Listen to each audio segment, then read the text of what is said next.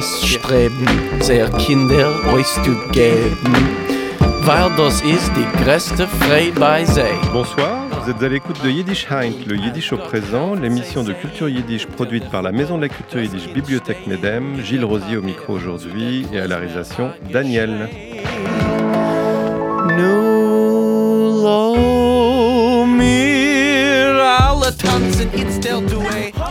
Et aujourd'hui, ce soir, j'ai le grand plaisir de recevoir Nadia Dehan Rothschild. Nadia, bonsoir. Bonsoir. Euh, Nadia Dehan Rothschild, vous avez plein de cordes à votre arc. Vous êtes euh, dans, dans le domaine du yiddish, vous êtes enseignante, vous êtes traductrice, vous avez, été, vous avez co-rédigé une méthode de langue et on vous entend même dans la méthode assimile euh, yiddish, non? Ah non, on ne m'entend pas. Ah non, mais vous l'avez, vous l'avez co- co-rédigé. oui. co-rédigé avec Annick Prime Margolis, mais les, les voix ne sont pas la mienne. Moi, je faisais le contrôle. Et, et avant cela, vous aviez co-rédigé avec Yitzhak Niborski la première méthode de yiddish en France. Oui, on peut dire comme ça. Bah disons. Mais c'était euh, c'était pas un livre, hein, c'était encore euh, euh, du temps des des polycopiés, voilà. Oui, mais l'essentiel c'est le fruit de notre expérience pédagogique, voilà. Voilà, c'est ça. En tout cas, je me souviens que moi, j'ai beaucoup utilisé votre livre, tout d'abord comme étudiant et ensuite comme enseignant. Mhm. Donc, je vous en suis très reconnaissant. Euh, je disais que vous étiez enseignante. Euh, Vous enseignez où à l'heure actuelle? À la maison de la culture yiddish. Et vous allez enseigner cet été à l'université d'été de langue et de littérature yiddish? Euh, non, je l'ai fait l'année dernière à Paris, mais je n'irai pas à Berlin euh, l'été prochain. Parce que c'est le sujet principal de notre émission aujourd'hui, de parler de la future euh, université d'été de langue et de littérature yiddish qui aura lieu à Berlin du 8 au 26 août, euh, donc cet été. Euh, et, mais donc, votre, votre, euh, votre expérience d'enseignante en université d'été, est-ce que c'est différent d'enseigner euh, toute l'année, par exemple? Oui, euh, peut-être à cause. euh, D'abord, c'est un- une université intensive. hein. En trois semaines, on, on fait presque le programme d'un an. euh, où les gens sont plus pris par leur vie quotidienne, leur travail, euh, leurs enfants, etc. Alors que là, pendant trois semaines, ils en veulent, ils en veulent beaucoup, et donc les, les- les enseignants doivent aussi en donner beaucoup. Donc, en gros, pour dire quel est l'emploi du temps d'un- étudiant euh, toute la journée, ça, ça se décompose comment? Eh bien, euh, il faut d'abord être prêt à se lever tôt, car euh, les cours à Berlin vont commencer, je crois, à 9h15. Euh, Berlin étant une ville assez étendue, ça dépend d'où les gens arrivent. Euh, ils auront trois heures de cours avec juste une petite pause pour boire un café d'une demi-heure entre, entre deux cours. L'après-midi, ils ont droit à des ateliers divers et variés dont nous reparlerons sûrement plus tard. Absolument. Euh, euh, si ça ne suffit pas, euh, les jours où il n'y a pas de cours, tout ça, il y a des excursions prévues quand même dans Berlin ou autour de Berlin. Et il y a des Schabbestischen, c'est-à-dire le, le vendredi soir, un repas sabbatique, des soirées de jeux. Enfin, je pense que personne n'a le temps de s'ennuyer, ni même de faire tant que ça de tourisme à Berlin si les gens ne le connaissent pas par ailleurs. Ni même de respirer, finalement. Mais est-ce que est-ce vraiment nécessaire de respirer Vraiment nécessaire? Le... Donc, en fait, c'est une ambiance totalement... C'est vraiment une, une immersion dans le yiddish et sa culture. Oui, d'autant plus que euh, euh, les gens venant de pays totalement euh, différents, le yiddish est vraiment la langue commune qui les réunit tous, euh, que ce soit avec les enseignants euh, ou euh, entre eux. Euh, et donc, euh, ils sont incités à parler yiddish tout le temps, Ce qui est la grosse différence avec les cours à Paris dans Voilà. l'année, parce que ça s'adresse à des francophones. à des francophones euh, et qui re- rentrent chez eux et reparlent français immédiatement. Et à l'intercours, ils se parlent en français, tandis que dans une université d'été, les gens s'efforcent de se Voilà. parler en yiddish parce que c'est leur Ah langue bah, commune. C'est leur langue commune. Bon, certains trichent et mettent un peu d'anglais, surtout les débutants, mais, euh, mais assez, assez vite, ça vient, en effet. Le, puisque vous avez enseigné l'année dernière à Paris dans l'université d'été, euh, c'est des gens qui viennent de quel pays en général? Alors, ça vient vraiment de tous les continents, euh, puisque il y a essentiellement des gens d'Europe, mais de plusieurs pays d'Europe, mais aussi des deux Amériques, mais aussi il peut y avoir des étudiants d'Australie, d'Afrique du Sud. c'est vraiment mondial. Alors l'année dernière, c'était un peu spécial puisqu'on était encore euh, en plein dans les restrictions euh, sanitaires et donc euh, nous n'avions sur place que deux niveaux, débutant et deuxième année, et les autres étaient uniquement sur Zoom. cette année, à Berlin, il va y avoir une nouveauté, c'est-à-dire que tout le programme va être hybride. Euh, les gens peuvent donc choisir soit de venir sur place à Berlin, soit euh, d'assister au même cours euh, sur Zoom. Ce sera vraiment le même cours donné par le même enseignant. Le même cours, le... avec une caméra dans la salle. Voilà. Et le, et est-ce que vous êtes au courant des inscriptions à l'heure actuelle, si les gens s'inscrivent plutôt euh, ah, en hybride ou... Ça, je ne sais J'aurais dû demander, effectivement. Non, je ne suis pas du tout au courant. Donc, on, on aura, on aura la, réponse une autre fois. Mais en tout cas, euh, je pense que c'est le, seul avantage qu'on peut voir dans, cette euh, terrible pandémie, c'est qu'elle nous aura appris à nous servir des instruments... tels que le Zoom et, et à faire donc des cours à distance qui ont eu euh, déjà énormément euh, de succès et qui renforcent le côté euh, international puisque bon pas les gens d'Australie parce que là vraiment ils sont pas aux mêmes horaires que nous mais sinon on arrive à avoir des gens en même temps en Amérique en Israël et à Berlin je me souviens, au tout début d'Internet, je, travaillais à la euh, Maison de la Culture Yiddish, Bibliothèque Medem, et, on se disait, entre yiddishistes, que, Internet, c'était une bénédiction pour ce monde très éclaté du yiddish, où il y a des petits groupes, mhm. parfois très petits, des gens très isolés, au fin fond du monde, de la France, de l'Europe, et que Internet a vraiment réussi à rapprocher toutes ces personnes qui, étaient soit qui parlaient yiddish mais qui avaient personne avec qui le parler, soit qui voulaient l'apprendre et qui n'avaient personne avec qui l'apprendre. C'est vrai. Mais euh, effectivement, on, s'est rendu compte avec cette pandémie qu'on avait encore franchi euh, quelque chose, c'est-à-dire que maintenant il y a vraiment des cours de conversation, par exemple, avec mhm. des gens qui sont à Buenos Aires, à Los Angeles, à Tel Aviv. Oui, oui. Et, du coup, ça apporte une, profondeur d'expérience qui est, très différente finalement. Oui, et en même temps, je suis surprise parce que je, fais cours à la fois sur place à la bibliothèque euh, MEDEM et euh, euh, sur Internet, par Zoom. Je suis surprise de voir que se crée entre, entre les élèves euh, une solidarité euh, comme euh, s'ils se rencontraient pour de vrai. J'ai des élèves donc qui ont fait déjà une première année avec moi l'année dernière et ils ont demandé à continuer parce que pas tant que ça pour moi, enfin, peut-être aussi pour moi, mais parce qu'ils avaient envie de rester ensemble. Leurs camarades de classe. Voilà. Formidable. Mm. Alors, puisque vous parlez de la convivialité et de la solidarité, est-ce que quelle est l'ambiance d'une université d'été?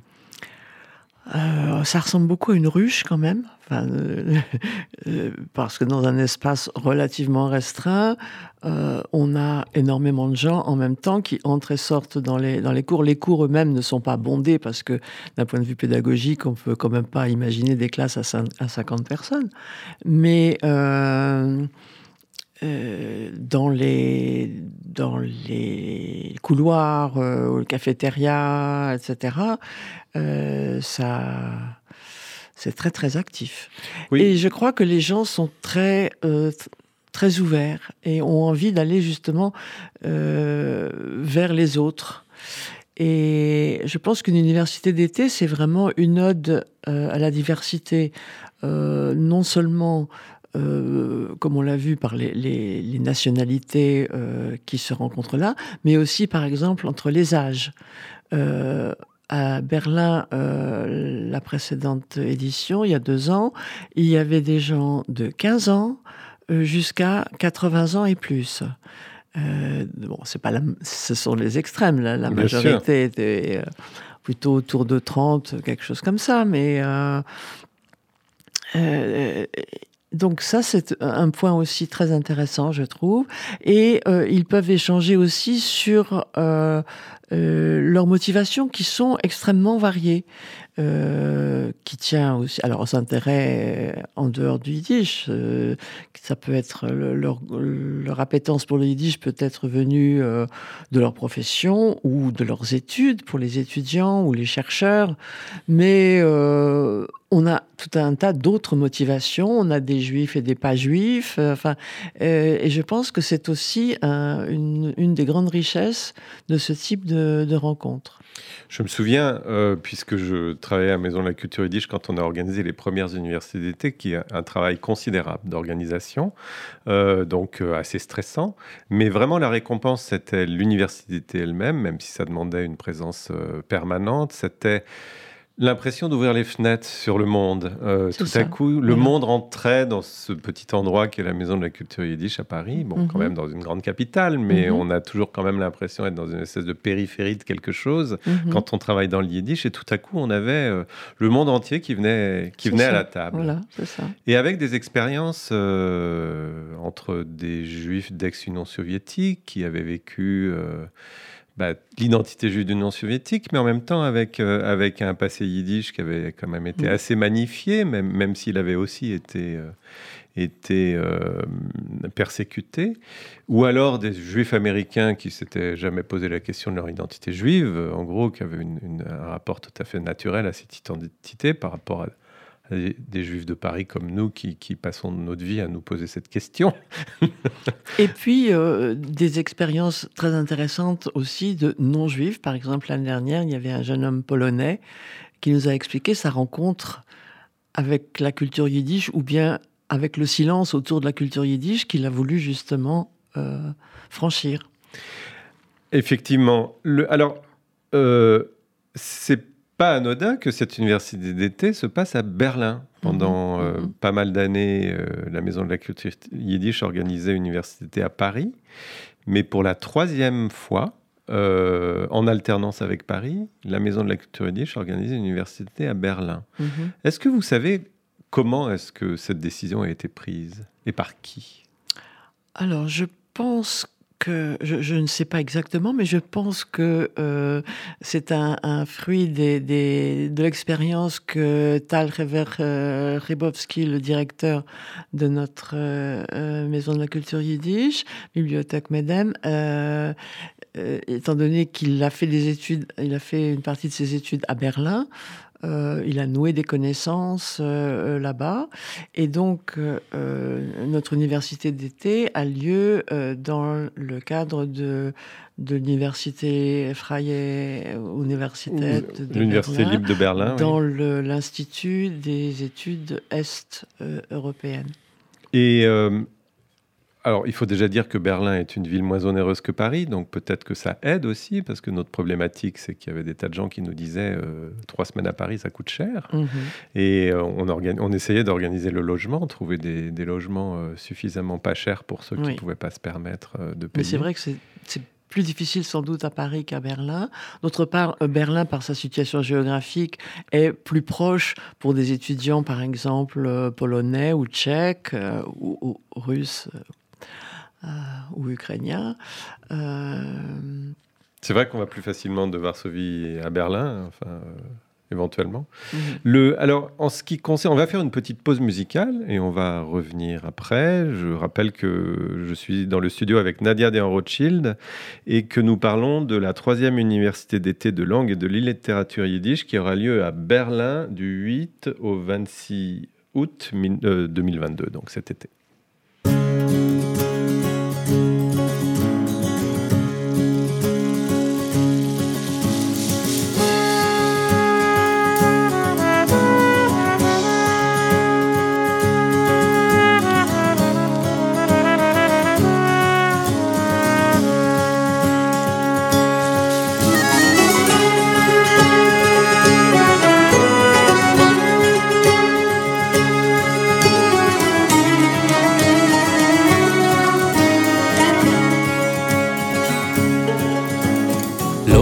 Je singen Poschet und Prost.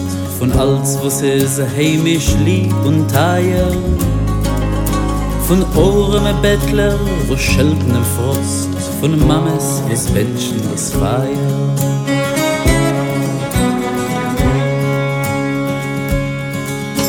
Von Ohren mit Kalles, wo stehen mit Licht Verblinde Spiegeln, spät bei Nacht Und jede sucht das nonnte Gesicht, was hat ihr Liebe euch gelacht. Von der Geurelwarfer, was Reden verstellt, und narren die letzte Groschen soll's, bei Agones, wo schelten die Welt, und er gehen durch hinter Tieren nach. Von Diensten, wo's Horven bitter schwer, aber behalten den besten Bissen, Vor die Selme, was kommen bei Nacht, die Ballermatte soll nicht wissen. Lau mir je singen, Poschet und Prost, von alt, was is heimisch lieb und teier. Von Ohren me Mames, was schelten den Frost, von Bettler, was Benchen das Feier.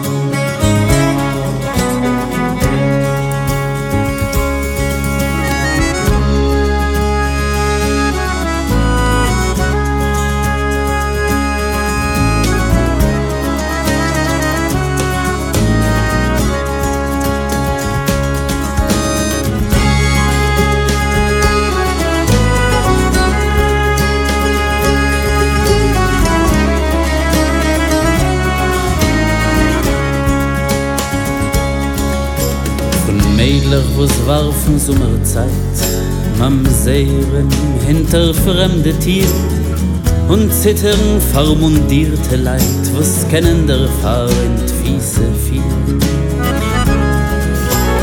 Von Katharinkes was krippene Chevere freitig bei Togin Ohren heifen Von Ganovim was hoppen verpasst und Musen über die Dächer antläufen von schmatte kleiber wo's grablen in mist. Und er meinen sei wel an euzer gefinnen.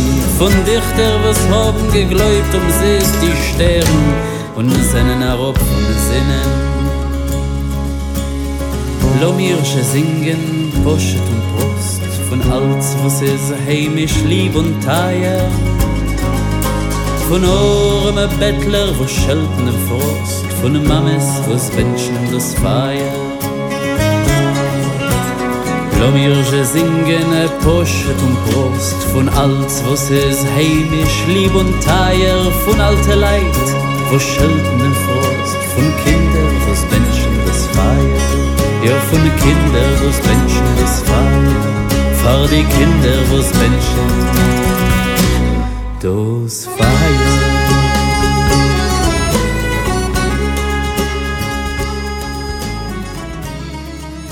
Und Prost, tout simplement, on peut traduire ça comme ça. Euh, un poème du grand écrivain Itzik Manger, euh, chanté ici par euh, le chanteur et comédien israélien, je ne sais pas si on peut le dire comme ça, il est né en Verse mais il vit en Israël, Mendy Khan, Prost. Donc. Nous sommes dans le studio aujourd'hui, dans l'émission Yiddish Heint, le Yiddish au présent, avec Nadia Dehan Rothschild, vous êtes enseignante de Yiddish à la Maison de la Culture Yiddish, Et vous venez nous parler des universités d'été de Yiddish en général et de celle qui aura lieu à Berlin du 8 au 26 août euh, cet été en particulier. Eh, vous-même, est-ce que vous avez assisté en tant qu'étudiante à une université d'été? Euh, oui, mais pas une organisée par, euh, par la Maison de la Culture Yiddish qui n'existait pas encore. Euh, mais j'ai gardé un souvenir formidable de, de mon séjour à Oxford. Euh, alors c'était en, voyons voir, 80, foupou, 3, 5 par là, euh, d'une part, et d'autre part, euh, là, organisé par l'Association pour l'étude et, la, division de la culture yiddish, euh, après une année de séminaire relativement intensif en France, nous avons eu droit à un mois à Jérusalem, à l'Université de Jérusalem, avec aussi un programme assez intensif. Donc là, là c'était ponctuel, ça n'est arrivé qu'une fois à Jérusalem. Oui, oui, c'était pour les, les, les, gens qui avaient suivi ce parcours était c'était une année de formation pour des, enseignants, des traducteurs, des euh, animateurs euh, de centres ou de bibliothèques euh, yiddish, etc. Donc c'est une des, des, initiatives qui a formé les cadres d'une nouvelle génération, celle qui, qui, a commencé à prendre du service à la fin des années 80 et dans les mhm. années 90, dont vous faites partie. Alors, vous parliez d'Oxford, effectivement, dans les années 80, la, la, la plaque tournante, la ruche de de l'enseignement du yiddish en Europe, mhm. c'était Oxford, avec mhm. Mhm. un, beau département de yiddish qui a complètement ou quasiment disparu. Euh, oui, mais il y a d'autres choses qui se passent maintenant à Londres. Euh, des programmes plus courts, mais euh, plusieurs fois dans l'année et qui sont apparemment très intéressants aussi. Et puis, il y a une explosion euh, euh d'universités d'été dans le, dans le, monde entier. Je veux dire, il y en a euh, plusieurs aux États-Unis, il y en a en Israël, il y en a euh, en Donc Pologne. Donc, Tel Aviv, c'est sans doute celle qui réunit le plus d'étudiants, je crois, peut-être 120 étudiants. Ou... Celle de Tel Aviv Oui, euh, je pense que, que nous n'étions pas loin non plus la dernière fois en, mélangeant les gens qui sont venus sur place et les gens qui sont venus par, euh, euh, par Zoom. Par Zoom nous, nous arrivions aussi à la centaine. Mazel euh, il y a aussi Varsovie Il y a aussi Varsovie, il y a aussi Vilna. Je ne sais pas si ça continue, Vilna. Je ne suis pas certain, non. Mais pendant longtemps, ça a été très actif à, Vilna. il, y a, euh, il y a Varsovie aussi, là, qui est très actif.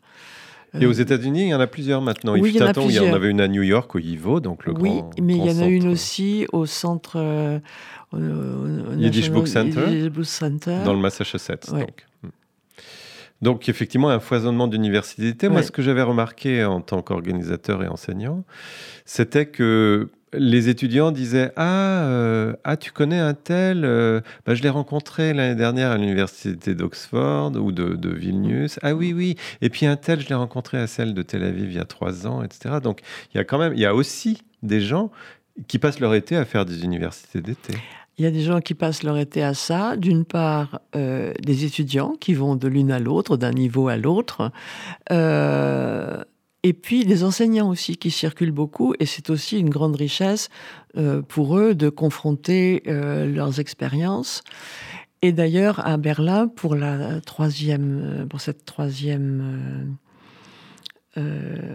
université d'été de Berlin, il y a aussi un un atelier, un cours pour les enseignants de réflexion pédagogique, d'échange et de recherche pédagogique. C'est la première fois que c'est organisé? Non, c'est la deuxième fois. Et est-ce que vous avez eu des échos de la première fois? Enfin, comment ça s'était passé euh? ben, Il faut croire que ça s'est bien passé puisque, puisque ça a été réédité. Bonne réponse. le, ce qui montre quand même que le yiddish continue. Alors, on dit souvent que dans la formation du yiddish, en fait, même s'il y avait des formes dialectales ou des, des, des mots qu'on utilisait à un endroit et pas à un autre, mais malgré tout, qu'il y avait, enfin, que le yiddish était malgré tout une langue très unifiée, alors que c'était une langue euh, en Europe orientale parlée euh, sur un territoire absolument immense. Mais ça me fait penser à ça, c'est-à-dire que les universités d'une certaine manière, ça permet d'unifier la pratique contemporaine du yiddish, avec des profs qui circulent d'un pays à l'autre et des, étudiants qui circulent d'un pays à l'autre. Oui, c'est possible. Il faudrait demander là-dessus son avis à, à Leiser Burko, qui sera d'ailleurs à, Berlin, et qui est un spécialiste des dialectes, qui, qui travaille sur un atlas des dialectes euh, yiddish. Et ça serait intéressant de lui demander s'il observe la naissance euh, ou pas euh, de, de, dialectes contemporains. voilà, d'un dialecte contemporain ou une unification qui se poursuit du côté du standard yiddish. Alors, j'ai vu, puisque vous, vous parlez de Leiser Burko, donc qui est un homme qui habite New York, mhm, je crois, mhm. il va faire une conférence notamment sur, avec un thème que je trouve absolument magnifique, qui s'appelle le yiddish chassidique, langue, langue d'avenir. Mhm. On peut peut-être consacrer quelques minutes à cette, à cette, idée du yiddish dans les milieux chassidiques. Mhm. Pourquoi langue d'avenir? Peut-être parce que c'est une des langues ou euh, une, une des, des, endroits où euh, euh, la langue contribue à la création. Je veux dire que euh, on a aujourd'hui, et on en a l'écho sur Internet, une floraison de petits journaux ou de blogs ou de chansons issus de ce milieu, de ce milieu chassidique. Des livres pour enfants aussi, beaucoup, par exemple.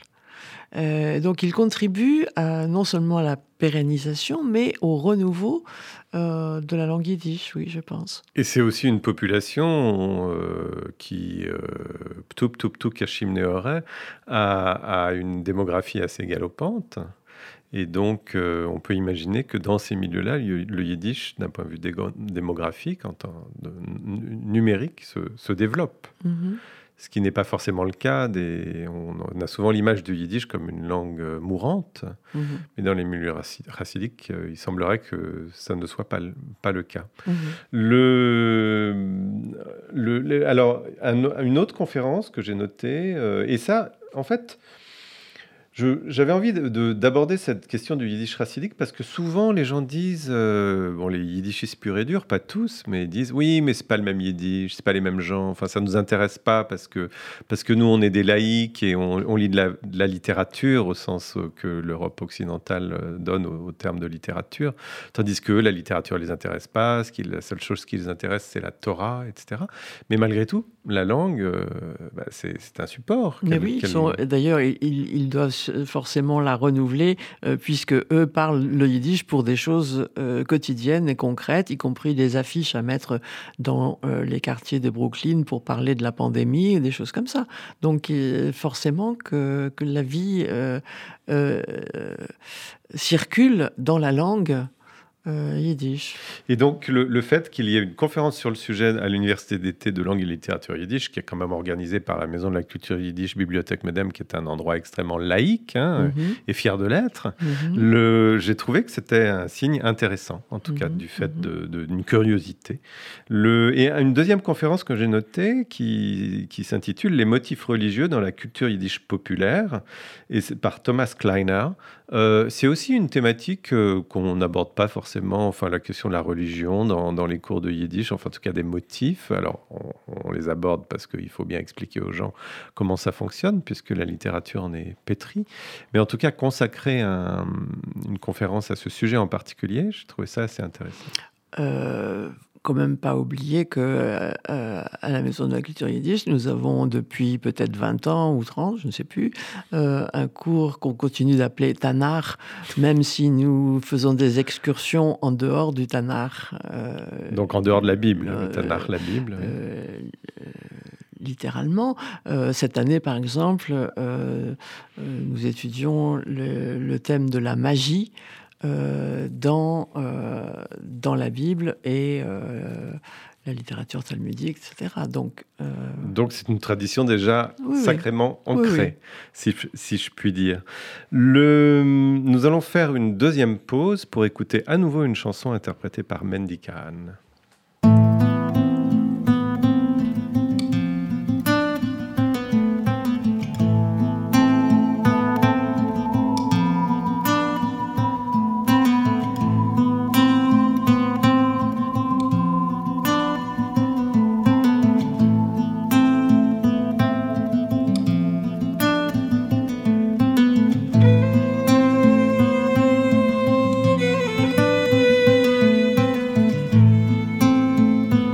Hab sich Juren gewalkert in der Fremd.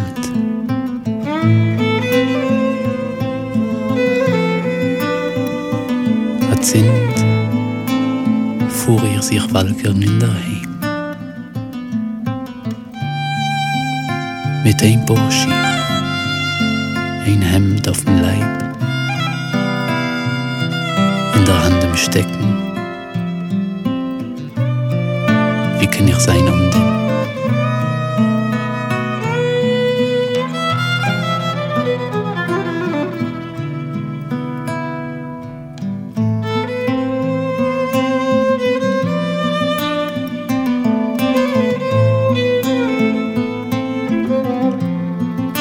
Kuschen dein Stäub wie jener größer Poet.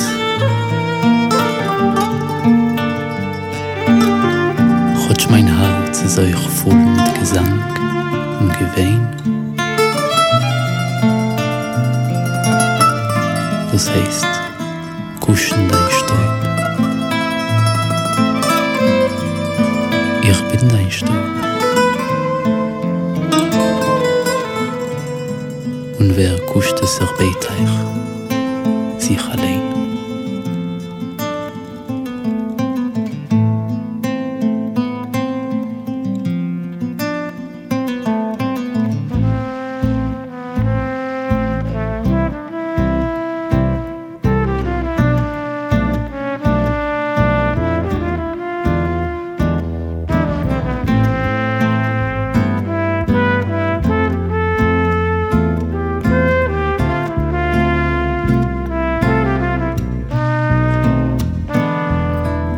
אבל שתיהן פרגבת, פרדם כנרת בלו.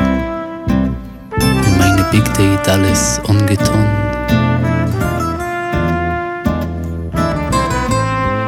A verwogelt der Prinz, was hat gefunden sein Blut.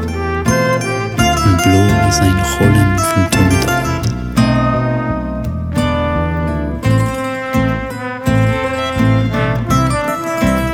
Will nicht kuschen,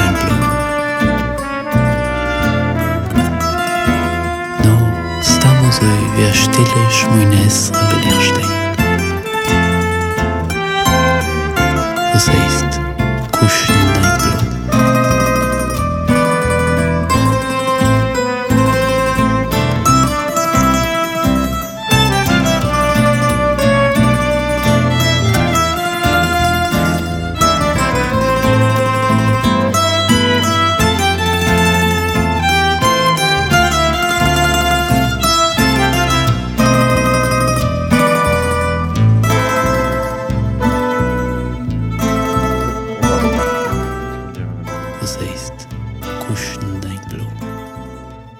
d'entendre ce morceau, j'ai parlé d'une chanson, mais il s'agit davantage d'un poème que d'une chanson. De toute façon, c'est un poème de Itzik Manga, interprété par euh, le chanteur et comédien Mendy Khan, Ich hab sich gewalgert.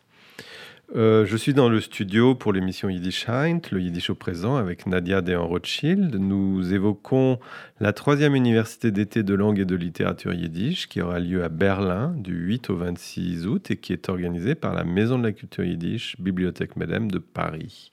Mais avant de revenir sur cette université d'été, je voudrais faire un petit pas de côté pour annoncer une rencontre qui aura lieu le samedi 14 mai à 16h à la Maison de la culture yiddish à Paris, donc 29 rue du Château d'Eau.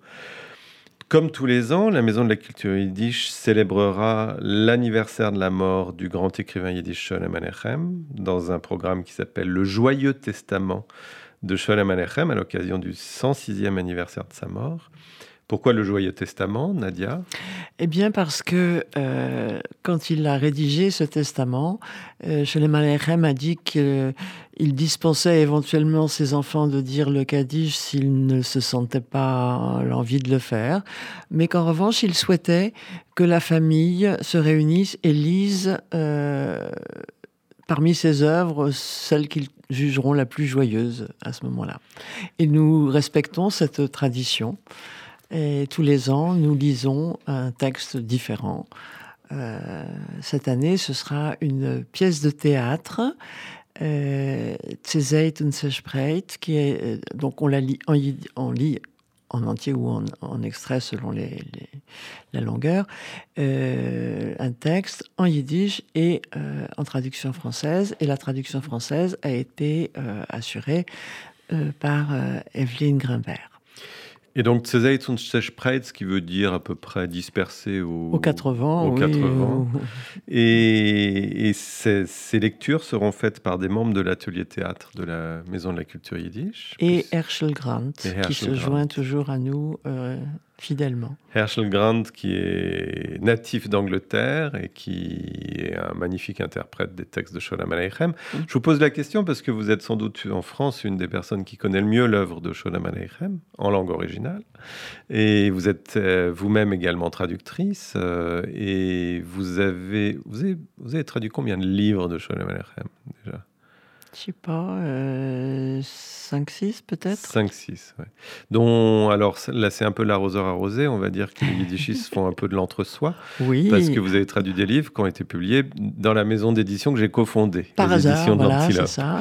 Et le, donc les, les deux premiers, euh, le premier s'appelait... Gitzel Purishkevich et autres héros, dépités. le deuxième, c'était des nouvelles, en fait. Euh, voilà, le deuxième, c'était euh, Les mille et une nuits de Krouchnik. Un, long, un récit assez long. Euh. Et le troisième est un roman qui vient juste de paraître et qui s'appelle Motel, fils du chantre. Peut-être est-ce qu'on peut en parler cinq minutes? Cinq minutes le, Donc, Motel, fils du chantre, c'est un texte important dans l'œuvre de Shalom Aleichem? C'est un, c'est une œuvre importante parce que c'est son dernier héros.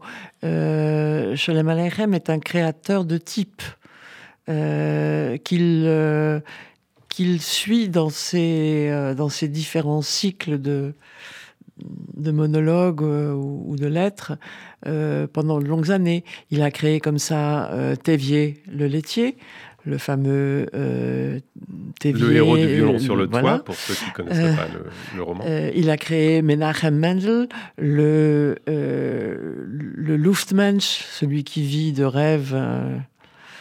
Euh, et il a créé donc Motel, qui est un petit garçon. Et donc ça, c'est sa dernière création, puisqu'il l'a inventé en 1907. Et il a poursuivi euh, euh, la rédaction des aventures de Mottl euh, jusqu'à sa mort, puisque le, livre sera finalement inachevé. Il est mort en Il est mort en 1916. Donc effectivement, peu de temps avant sa mort. Le, en quelques mots, vous pouvez nous dire quelle est la situation dans Mottl, fils du chantre? Donc nous avons un petit garçon qui parle en première personne et euh, qui euh, s'émerveille de tout ce qui lui arrive, y compris les pires horreurs. Euh, il naît dans un, un shtetl non identifié, en tout cas dans la première partie du, roman. Plus tard, il sera effectivement rebaptisé Kasrilevke, comme le shtetl mythique que, que Sholem a inventé. Et euh, il vit dans la pauvreté, car... Euh, Mais c'est en Ukraine. Et c'est en Ukraine, c'est près de, c'est près de Kiev. Sholem Aleichem était un écrivain yiddish d'Ukraine. D'Ukraine. Et euh, le père qui est chantre tombe malade, et avec la maladie arrive la misère dans la famille, et puis bientôt il va mourir. Et là, euh, nous avons plusieurs euh, chapitres sur euh, comment, comment survivre, mais racontés par un petit garçon qui trouve ça très amusant d'essayer d'inventer toutes sortes d'expédients pour, pour vivre, pour manger. Y compris vendre tout ce qu'il y a dans la maison. Le petit garçon, il voit toujours une occasion de rire. Et puis, euh, finalement, euh, cette famille sera amenée à, émigrer, ce qui donne à Shalem Aleichem l'occasion de dépeindre les différents, les différents euh, Typologie Non Oui. mode de vie des, juifs dans... et, les, les, épreuves qui les attendent dans cette espèce d'odyssée euh, qui doit les amener d'un shtetl euh, euh, d'Ukraine jusqu'à New York. Chemin qu'il a lui-même parcouru d'ailleurs. Donc un shtetl où ils étaient misérables, mais malgré tout, ils étaient chez eux. Enfin, ils connaissaient les mmh. codes.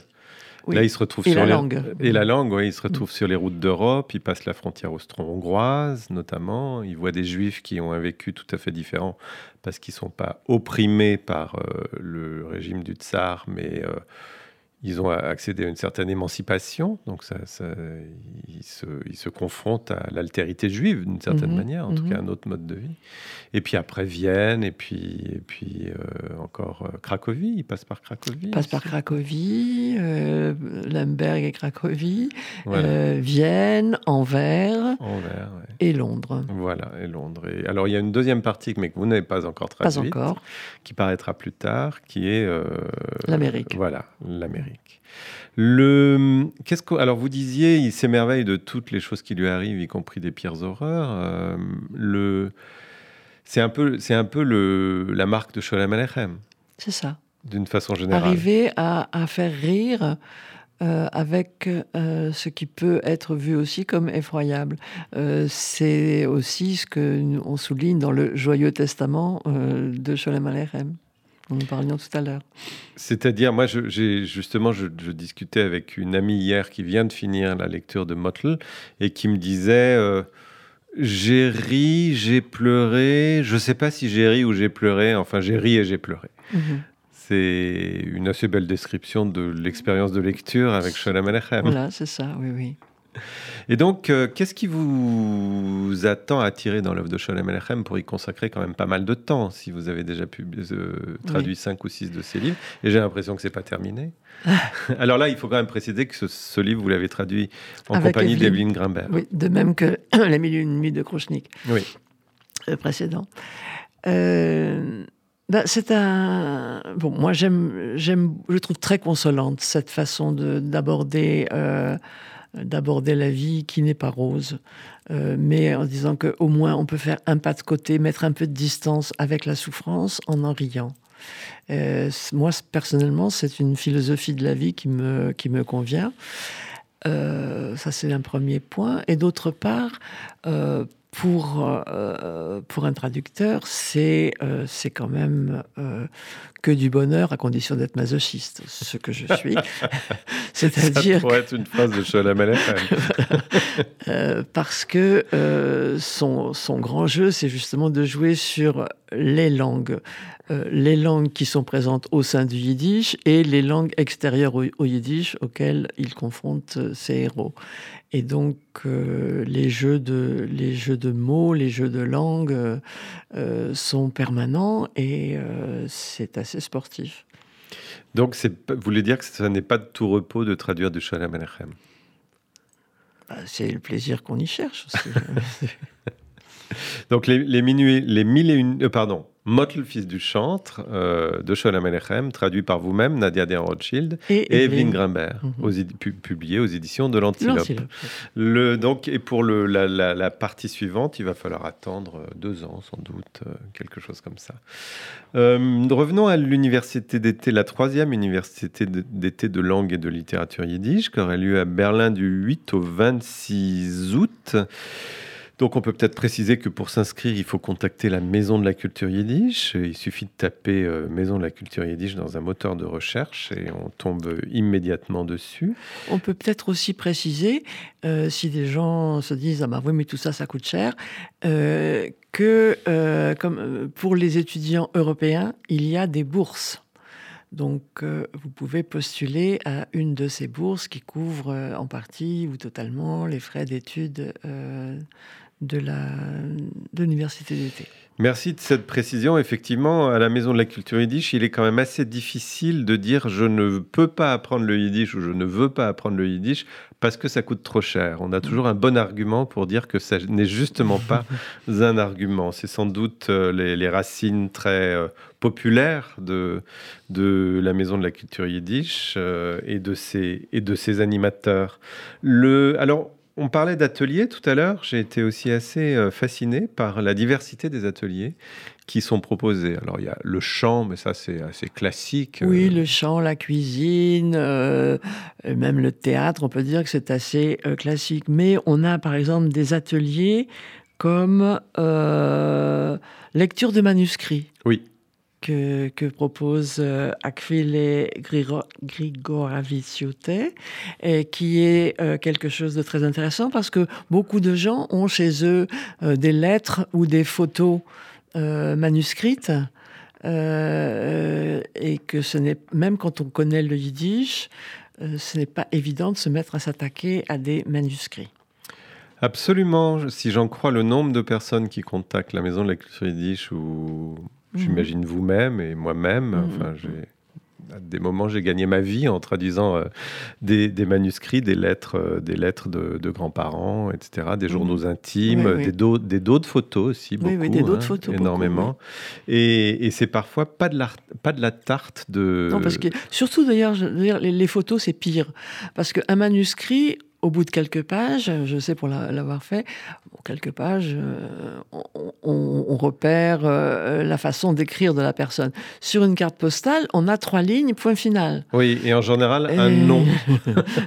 un nom de famille, donc, euh, pour lequel on n'a aucun indice. Mm. Donc, mais euh, Aquil, qui a une grande expérience, connaît déjà beaucoup de, de, formes d'écriture, parce que c'est vrai que l'écriture, c'est aussi des questions de génération. On le voit euh, dans l'évolution des manuscrits. La calligraphie est différente entre des gens du 19e et, des gens d'aujourd'hui, par exemple, euh, en français. Donc c'est pareil, euh, on, peut, on peut repérer quand même des façons d'écrire.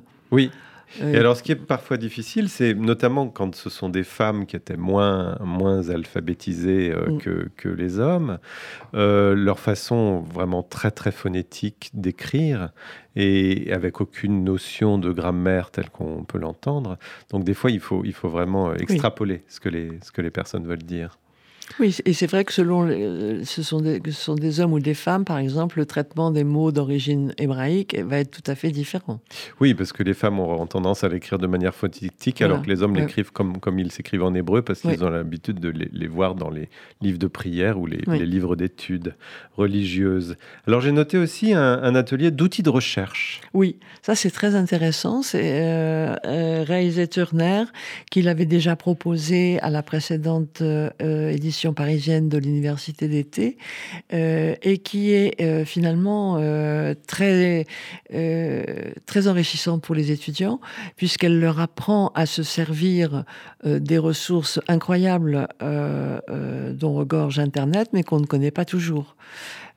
comment chercher, comment trouver sur les différents, selon les différents types de aussi de de recherche qu'on fait sur la presse, que sur la presse, sur les livres. Euh, alors maintenant, sur pour les livres, on a aussi euh, un, moteur de recherche euh, en connaissance reconnaissance des, caractères qui permet de chercher en plein texte dans des milliers de volumes. C'est quelque chose d'assez fantastique, mais encore faut-il apprendre à s'en servir et connaître les différents pièges euh, je devrais y aller parce que je ne sais pas m'en servir. Tu sais pas t'en servir Non, je ne sais pas m'en servir. Ça, je pourrais t'apprendre un peu. il, faudrait, que je le fasse. Moi, je continue à taper tout bêtement dans un moteur de recherche et c'est vrai que c'est relativement limité. Enfin, il y a beaucoup de choses, mais hmm. on passe sans doute à côté d'énormément de choses. Alors, sinon, il y a d'autres ateliers, un atelier non pas de théâtre, mais d'improvisation théâtrale, oui. ce qui est assez intéressant, un atelier de grammaire. Oui. Euh, c'est-à-dire que pour les personnes qui n'ont pas eu assez de la grammaire dans les cours du matin, ils peuvent aller aussi l'après-midi euh, à un atelier de grammaire. Ah oui, Eliezer Niborski va leur proposer d'aller plus loin et euh, ça existe. Nous ne sommes pas des fous dangereux, nous autres, les grands amateurs de grammaire. J'ai une petite race spéciale de gens qui adorent la grammaire. Bah, c'est-à-dire qu'une fois qu'on a compris que, une fois quand on maîtrise la grammaire, on maîtrise quand même beaucoup mieux la langue et on est beaucoup mieux à même de la comprendre, ça aide déjà. Parce que c'est vrai qu'en cours, on a souvent l'impression que les, élèves considèrent ça comme une purge et un passage obligé dont il se passerait bien, jusqu'au moment où ils comprennent que quand même euh, le datif, c'est pas juste euh, là pour embêter les gens, c'est quand même là pour comprendre ce que les gens disent. Mhm. le, un atelier de poésie aussi. Oui. Mm. Qu'est-ce qu'on fait dans un atelier de poésie On lit de la poésie Il faudrait demander à Sharon. je, pense qu'elle va proposer peut-être d'écrire aussi. Écrire de la poésie. Peut-être, ah écrire aussi. Voilà qui est intéressant. Euh, vous avez parlé de la cuisine, la conversation. Bon, ça c'est la, conversation, mais pour plusieurs niveaux, parce que euh, dans les cours euh, annuels, on propose la conversation généralement aux gens qui ont déjà fait au moins un an. Alors que là, on va, dès euh, les tout débutants, vont avoir droit euh, à de la conversation. renforcée, donc en plus des, heures de cours. et c'est très, utile aussi pour débloquer ce que le théâtre fait aussi de son côté, le chant aussi d'ailleurs, d'une certaine façon. Tout ça permet de, débloquer l'oralité. Alors il, faut préciser, peut-être que certains auditeurs trouvent ça étrange parce que le yiddish est tellement associé à une langue morte de nos jours qu'on peut imaginer qu'on l'enseigne comme on a pu nous enseigner le latin ou le grec. Mais à la Maison de la Culture Yiddish, et d'une façon générale, dans les cours de langue dans le monde, on, enseigne le Yiddish comme une langue vivante. Absolument. Et une langue vivante qui nécessite effectivement de la conversation. Et on se rend compte que ça marche très bien, puisqu'au bout de mhm. quelques années, moi, il y a un nombre non négligeable de personnes dans le monde avec lesquelles je ne parle que Yiddish. Mhm. Je ne parle pas du tout une autre langue que le Yiddish et à la Maison de la Culture Yiddish aussi. Mhm. Le, donc, euh, effectivement, le Yiddish, cette université d'été est aussi là pour enseigner une langue vivante, et d'où l'intérêt de se retrouver dans un bain de trois semaines où on, mange yiddish, on parle yiddish, on dort yiddish. Est-ce qu'il, est qu'il reste du temps pour euh, faire les exercices Ah ben, il n'y a qu'à pas dormir. c'est très bon pour les insomniaques, ce genre de... Parce qu'à raison de trois heures de cours tous les matins, j'imagine qu'on a quand même des exercices. On a des exercices à faire, oui. Donc, enfin, tous les gens ne sont pas obligés de faire tous les ateliers, même s'ils sont tous euh, assez tentants. Euh, on peut supposer euh, qu'ils ne vont pas participer à tous les ateliers de l'après-midi. on peut supposer, mais en même temps, d'expérience, c'est pour ça qu'on a peu de temps pour visiter la ville finalement, parce que c'est tellement intéressant qu'on a des scrupules en se disant, mais une fois que ce sera terminé, je aurai plus accès. Surtout, bon, quand on habite Paris, on a accès à, plein d'activités euh, en yiddish, mais quand on habite dans un endroit reculé, c'est vraiment une, euh, une, une, expérience extraordinaire euh, de, de, bain qu'on ne mm-hmm. peut pas avoir autrement. Mm-hmm. Donc, on, remarque quand même une sacrée assiduité de la part des, des étudiants dans, dans les ateliers. Mm-hmm. Voilà. Puis il y a aussi des mariages, des fois. des gens qui se rencontrent et qui finissent ben par, faire leur vie ensemble. Ben oui. Qu'ils soient juifs ou non juifs, on a l'exemple d'un couple de non juifs qui se sont rencontrés dans un cours. Mm-hmm. Ça, c'est quand même les rencontres improbables à raconter à leurs petits-enfants. Alors, je ne sais pas s'ils parlent yiddish à leurs enfants ah. maintenant. Ça pourrait être intéressant. Mais en tout cas, ils se sont rencontrés dans un cours de yiddish. Euh, bah, écoutez, nous arrivons au terme de cette émission. Euh, Nadia Dehan Rothschild, je vous remercie pour cette conversation où il était question de la troisième université d'été de langue et de littérature yiddish qui aura lieu à Berlin du 8 au 26 août euh, cet été. Et nous avons également évoqué euh, le, le, 106e anniversaire de la mort de Sholem Aleichem, qui sera célébré par euh, une lecture d'une de ses pièces de théâtre, Zeit und le samedi 14 mai à 16h à la Maison de la Culture Yiddish, Bibliothèque Medem. 29 rue du Château d'Eau à Paris, dans le 10e arrondissement. Si vous voulez vous y inscrire, vous pouvez aller sur le site internet de la Maison de la Culture Yiddish. Et nous avons également évoqué votre dernière interdiction, Nadia de Rothschild, Mottl, fils du chantre, un des grands romans de Shona Alechem qui vient de paraître aux éditions de l'Antilope. Ah, je vois que vous voulez euh, rajouter quelque chose. Je voulais ajouter, parce que nous n'avons pas abordé ça, qu'en août 2022, euh, on va commémorer aussi la disparition de toute l'intelligentsia euh, yiddish soviétique et que donc ce sera l'occasion pendant l'université d'été d'une conférence sur ce thème, mais aussi de participer, s'il vous reste encore un petit peu de temps, pour les, ceux qui y participeront, euh, d'aller à un festival euh, de cinéma, de, euh, de films soviétiques. Un film yiddish produit en Union soviétique, à, Berlin. Merci d'avoir donné cette précision, Nadia Dehan Rothschild. Pourquoi la disparition? Parce que l'éradication de la culture yiddish euh, en Union soviétique sur ordre de Staline a eu lieu en août 1952. 12 août. Donc c'est le 70e anniversaire de cette triste date. Merci beaucoup et bien une prochaine fois, vous revenez quand vous voulez. Merci. mir alle tanzen it's still the way. Hop! Kill it a freilach hop! Kill it nu ich er hop hop hop hop. Das ganze leben hat der welt die bop kill nu lo mir gehen a tanzen wie lang es lost sich no ay ay ay git doch das so Lo mir alle tanzen du in der Rhythm. Oi, oi, oi, git doch das so ein Ah, Mädel nemmen a Bocher en tanz mit ihm. Nu, nu, lo mir alle tanzen Jetzt stell du a Hopkele Ja, Freila Hopkele Nu, geh her hop, hop, hop, hop